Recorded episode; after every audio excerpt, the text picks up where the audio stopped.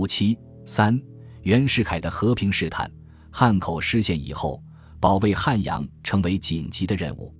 为了统一指挥各省复员民军，同盟会、文学社的部分人员建议推黄兴为湖南、湖北大都督或南方民军总司令。共进会、立宪派和旧军官中的部分人员则主张只用战时总司令头衔，并由黎元洪委任，以免引起内争，影响团结。杨王鹏、吴兆麟之间为此展开了激烈的辩论，最后经宋教仁调解，采取了后一种意见。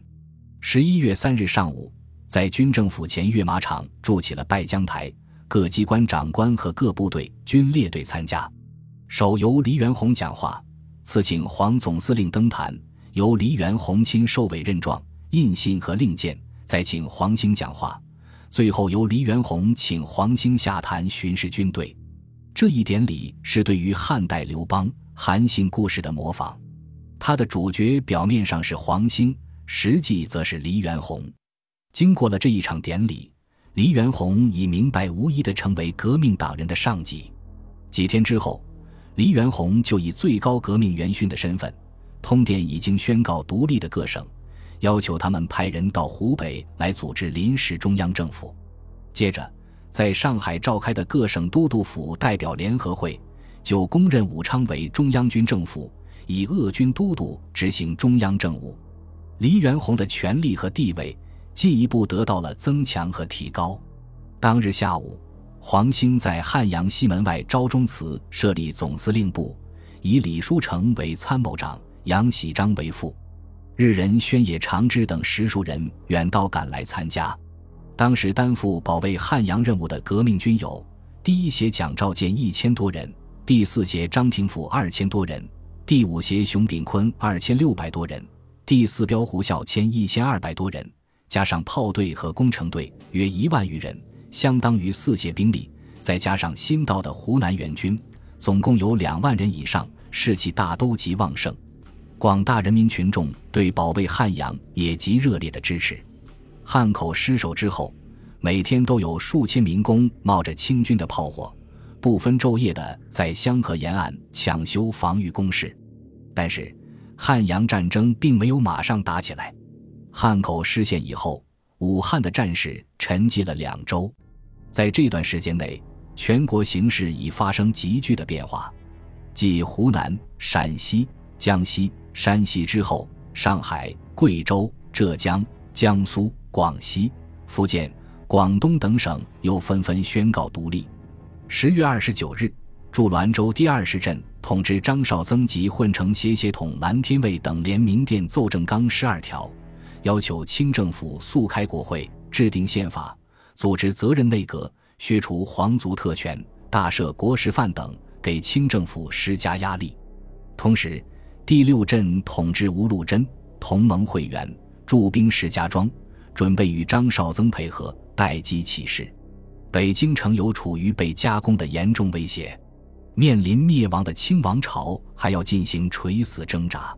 十月三十日，清廷下罪己诏，承认用人无方，失职寡数。民财支取已多，未办一利民之事。诏书表示，要和全国军民维新更始，实行宪政。同日，命普伦等速将宪法条文拟齐，交资政院讨论，宣布不再以亲贵充任同务大臣，开放党禁，凡戊戌以来的政治犯，一律赦其既往。十一月一日，奕匡皇族内阁辞职，清政府任命袁世凯为内阁总理大臣。要他立即来京组织完全内阁。三日，颁布宪法信条十九条，承认皇帝之权以宪法所规定者为限。四日，命各有乱世省份的统兵大员妥速安抚。六日，开始前谋刺摄政王载沣的汪精卫等人。习惯于严当拖拉的清政府突然加快了行政速度，几乎一天有一个变化。清政府的安抚政策实际上就是袁世凯的政策。多年的政治经验使袁世凯深知，单靠武力是镇压不了革命党人的。还在十月下旬，他就启用襄阳人刘承恩，给黎元洪写过两封信，进行和平试探。十一月一日，又写了第三封信，提出清廷以下罪己之诏，决定实行立宪，要求黎元洪务一设法和平了结，保证不独不救既往，尚可重用，相助办理朝政。湖北军政府方面讨论了刘承恩的来信，一致认为可以利用袁世凯反戈。七日，黎元洪在接见清方信使时表示：“现在要说和，需将皇族另置一地与他居住，管他的吃穿，不准他管我们汉人的事情。”并称：“此时不将皇上推倒，随便胡了，将来更无法子。”九日，黄兴致函袁世凯。建议他以拿破仑、华盛顿之资格，出而见拿破仑、华盛顿之事功，直捣黄龙，灭此招时。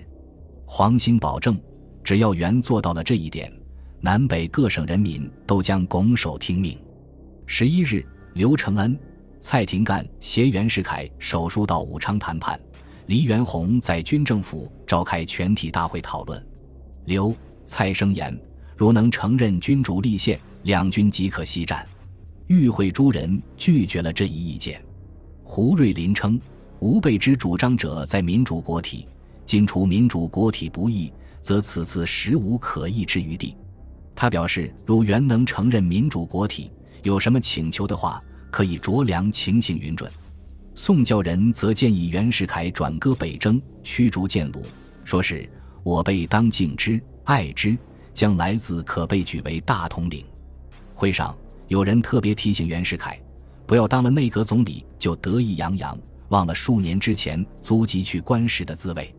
袁世凯和以载沣为首的清朝贵族之间存在着尖锐的矛盾，利用矛盾动员袁世凯反戈并不错，但是以举为大统领做条件就错了。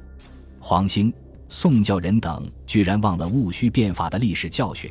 想把一个反复无常的封建军阀捧为共和国元首，他们未免太天真，也太幼稚了。